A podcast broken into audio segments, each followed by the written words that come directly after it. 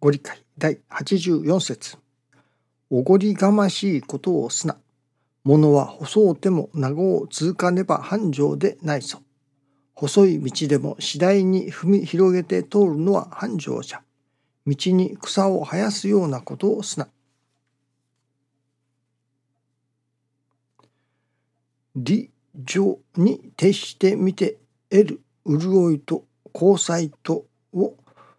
そして感動を与えあたかもラクダのごとき気の利かざる存在かに見え実は限りなき感銘を人々に与えながら地道に細い道でも次第に踏み広げて通るのは繁盛じゃ道に草を生やすようなことをすなを実行させる不思議な力を感じずにおられない。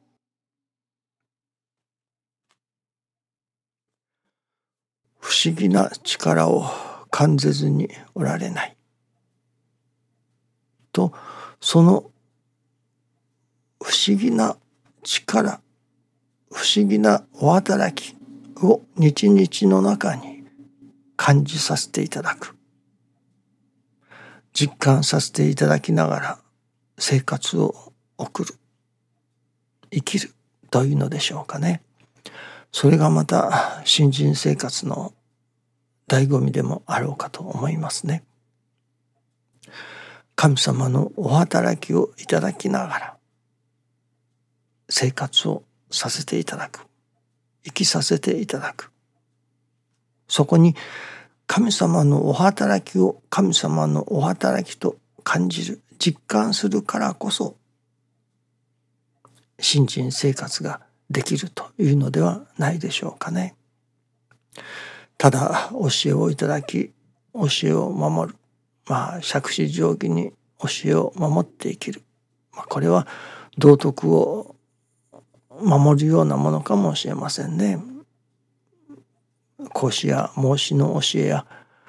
その他いろいろな何ですか有名な方たちの教えがある諸聖君があるそれらの教えを守って生きるという生き方もあるのでしょうけれども信心をさせていただくことの楽しみありがたみの一つは神様のお働き神様を身近に実感させていただくことができる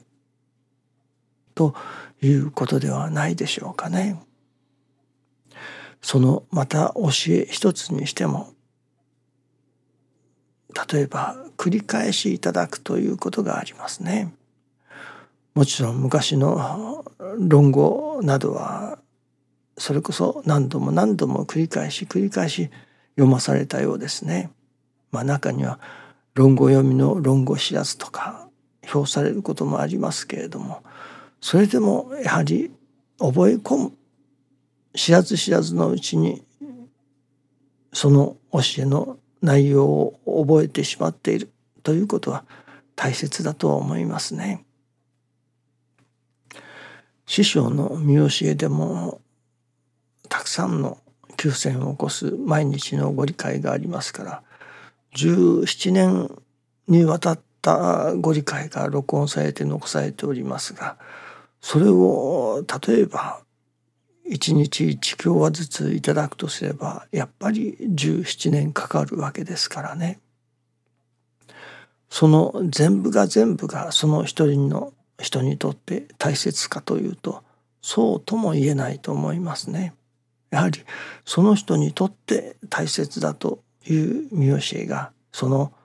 17年の間にいくつかあるのかもしれません。その全部をいただかなければならないということであれば毎日一つずついただいて17年かかるわけですから人の助かりには17年かかると言われたらちょっとできませんね。やはり人が真に助かるそれは一つの共和でもいいと思いますね。これはと思う見教えに出会いその一つのお話を大切にそれこそ繰り返し繰り返し聞かせていただくそれだけの内容が師匠のご理解にはありますね。どれか一つの見教えに出会うということもまた大切でそれを繰り返しいただくということもまた大切なことですね。何も17年分のご理解を全部聞かなければ助からないということであったのではこれまたおかしな話になりますからね。おかげの泉にもそれこそ少なくとも10編はお読みくださいとありますように初代の師匠のご理解大坪総一郎氏のご理解を少なくとも一つのご理解を10編は聞かせていただくそれこそやはり心に響くということがいると思いますね。たくさんの歌謡曲が流れております歌ですねその歌を聴きますいっぺん聞いてそれっきりというのももちろんありますね。しかし中にはその聞いた歌が何かしら心に響くそして今度は自分で録音するあるいは昔で言えばレコードを買ったり CD を買ったりまたカセットテープに自分のテープを作って車で何回でも聞くということがありますね。同じ曲を何回も何回も繰り返し飽きることなく聴きますね。昔で言えばそれこそテープが擦り切れるまでというようなこともありましょうね。これはやはり師匠の見教えにおいてもそうだと思いますね。心に響くあこれはと心に響いた見教えは繰り返し繰り返しいただいていただきたいものですね。先日もある見教えがありました。何度聞いてもやっぱり心に響いてきますね。そういう心に響く見教えそれこそ歌を何遍でも繰り返し繰り返し聞いていればその自然とおのずからその歌詞の内容を覚えてしまいますね。そういうものではないでしょうかね。